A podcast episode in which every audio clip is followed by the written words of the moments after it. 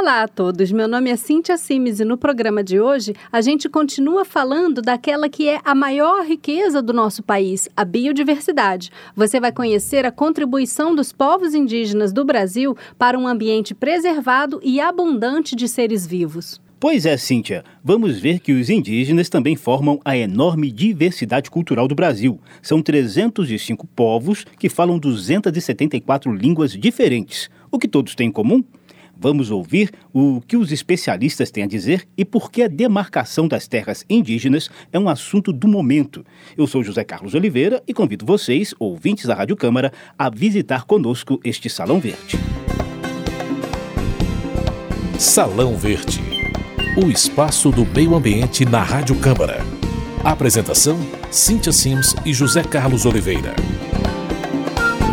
A biodiversidade se expressa de duas formas: a diversidade genética, que é a variação dentro de uma mesma espécie e possibilitou a adaptação da vida nos mais diferentes pontos do planeta, e a diversidade biológica, ou seja, as diferentes formas de vida. E quando falamos sobre os povos indígenas, temos que acrescentar ainda a dimensão cultural.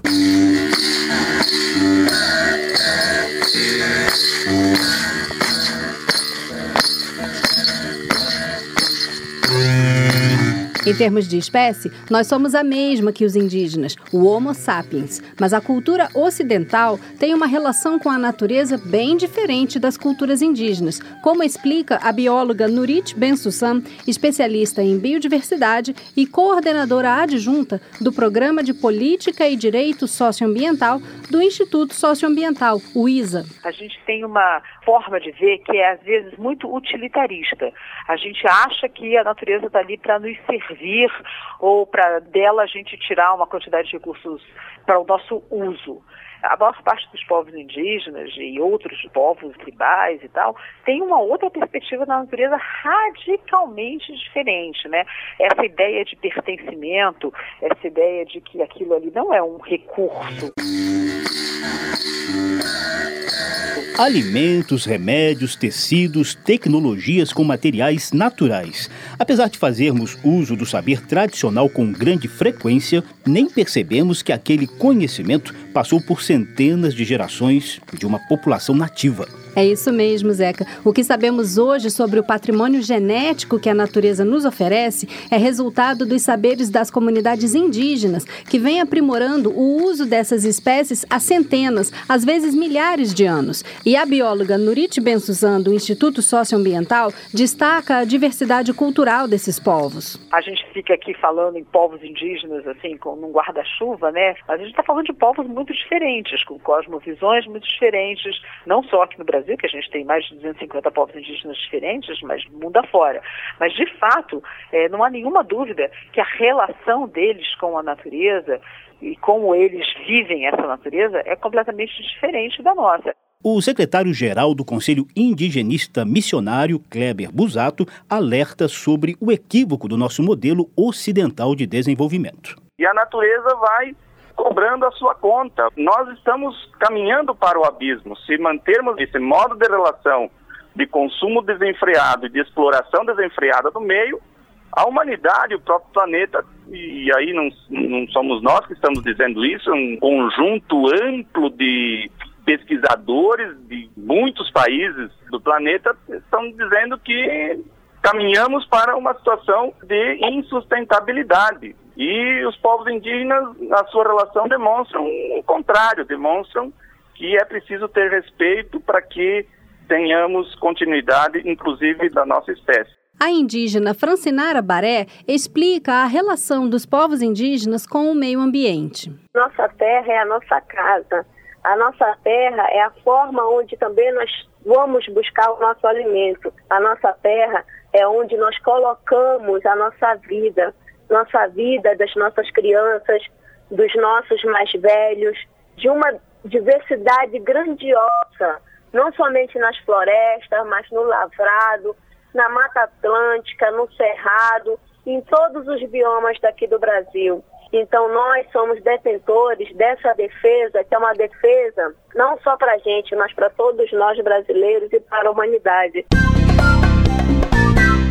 Em 2017, a Fundação Nacional do Índio, a FUNAI, completa 50 anos. O presidente do órgão, Antônio Costa, destaca o exemplo dos povos indígenas na preservação ambiental. Esses saberes poderão enriquecer o conhecimento do povo brasileiro para que o povo brasileiro possa seguir o exemplo das populações indígenas e cuidarem mais do meio ambiente. Junto com os parques nacionais, as terras indígenas estão entre as mais preservadas do país. O secretário-geral do CIMI, o Conselho Indigenista Missionário, Kleber Busato, lembra que a preservação dos territórios indígenas interessa a toda a sociedade. As terras indígenas têm uma, uma importância elementar né, em relação ao direito difuso, direito coletivo da população em geral a um meio ambiente equilibrado, um meio ambiente que proporcione as condições necessárias à sobrevivência das pessoas, inclusive no meio urbano, e, portanto, é, é a demarcação dessas terras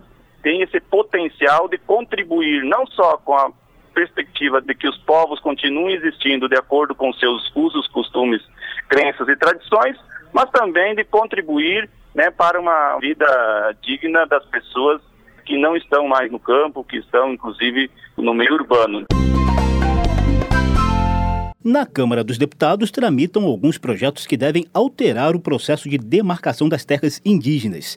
Enquanto a proposta de emenda à Constituição, a PEC 215, pretende transferir ao Poder Legislativo a aprovação das demarcações de terras, o PLP 227 pode criar exceções no uso fruto exclusivo das terras indígenas, que hoje é garantido pela Constituição Federal.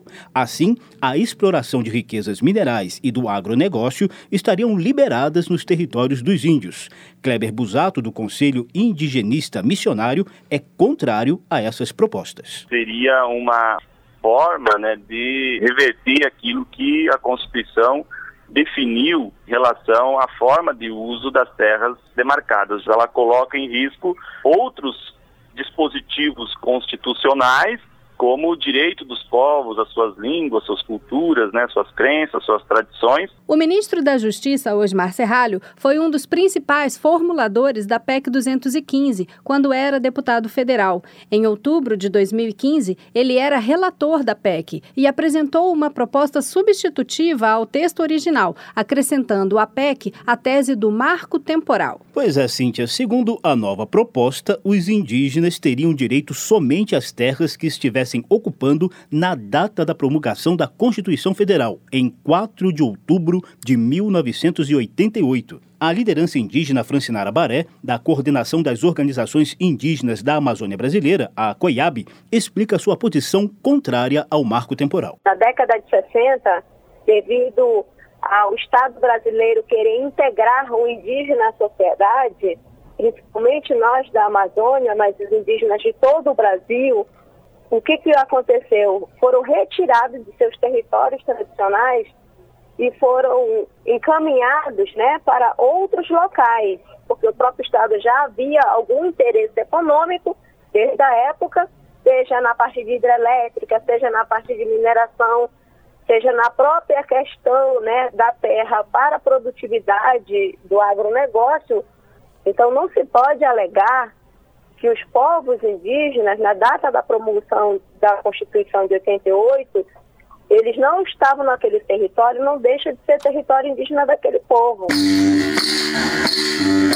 Então, Zeca, em 23 de março deste ano, a Câmara dos Deputados prorrogou a vigência da Comissão Parlamentar de Inquérito, CPI, que investiga possíveis irregularidades no processo de demarcação de terras indígenas. O presidente da CPI, deputado Alceu Moreira, do PMDB do Rio Grande do Sul, disse que a prorrogação é necessária para que possa ser feita a leitura e votação do relatório final, que tem mais de 1.800 páginas. Nós queremos a leitura do relatório e mostrar para esta casa e para o Brasil que a nação indígena, que o interesse indígena não está em jogo. Os índios são usados como massa de manobra para extorquir dinheiro público de todos os cantos e encher os bolsos alheios daqueles que falam palavras de piedade com coitadismos, dizendo que controla os índios. O presidente da FUNAI, Antônio Costa, acredita que a responsabilidade pelo bem-estar dos índios deve ser um trabalho conjunto do governo. O papel da assistência social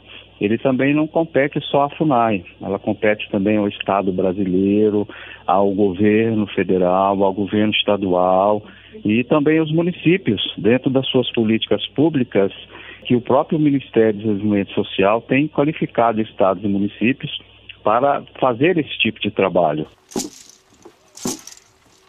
No mesmo dia 23 de março, quando a Câmara dos Deputados aprovou a prorrogação da CPI sobre demarcação das terras indígenas, o Poder Executivo publicou um decreto que altera a estrutura da Fundação Nacional do Índio, a FUNAI, retirando 87 cargos de direção e mais de 300 funções comissionadas.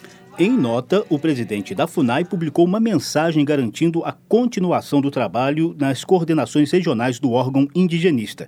Mas para Sônia Guajajara, liderança da articulação dos povos indígenas do Brasil, as consequências do decreto podem ser prejudiciais. Esse decreto ele veio assim como uma das maiores afrontas para o mês de abril, né? Porque geralmente o mês de abril, que é considerado o abril indígena, né? O mês que a gente faz aí as lutas, né, por garantia de direitos.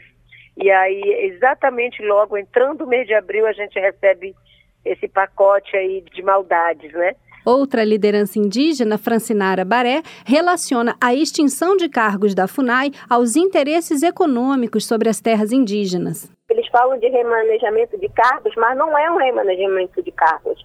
É uma extinção realmente dos cargos, fazendo com que a FUNAI enfraquecida, os próprios licenciamentos ambientais, eles passam a ser feitos de uma forma muito mais viável para o governo, onde para o governo esses licenciamentos ele abrem as portas para os grandes empreendimentos que são impactantes principalmente para os nossos territórios. Na Câmara dos Deputados, o relator da CPI da FUNAI do INCA, deputado Nilson Leitão, do PSDB do Mato Grosso, é também presidente da Frente Parlamentar da Agropecuária. Ele afirma que as comunidades locais apoiam os indígenas. Essa CPI, diferente do discurso rotulado daqueles que se dizem protetores da minoria, mas não é na realidade, é exatamente estabelecer a verdade e demonstrar que quem protege o índio, quem que protege esse negro, quem protege o quilombola, quem protege o assentado, quem protege essa minoria, são as pessoas que convivem ao lado dela no dia a dia. Quem que é? O produtor pequeno, médio, grande. As prefeituras, e vem muitos aqui se dizer protetor de índios, falastrões, demagogos, porque não cuidam nada. Para a coordenadora da APIB, Sônia Guajajara, os conflitos com as comunidades locais são evidentes. Os territórios indígenas, eles são muito cobiçados. Ao invés de olhar esses espaços como um espaço que garante aí o equilíbrio ambiental, eles olham isso como espaços improdutivos. Antônio Costa, presidente da FUNAI, explica a importância das demarcações. São as terras mais preservadas do país, são as terras que têm o maior estoque de carbono, as maiores riquezas hídricas, as maiores riquezas de florestas.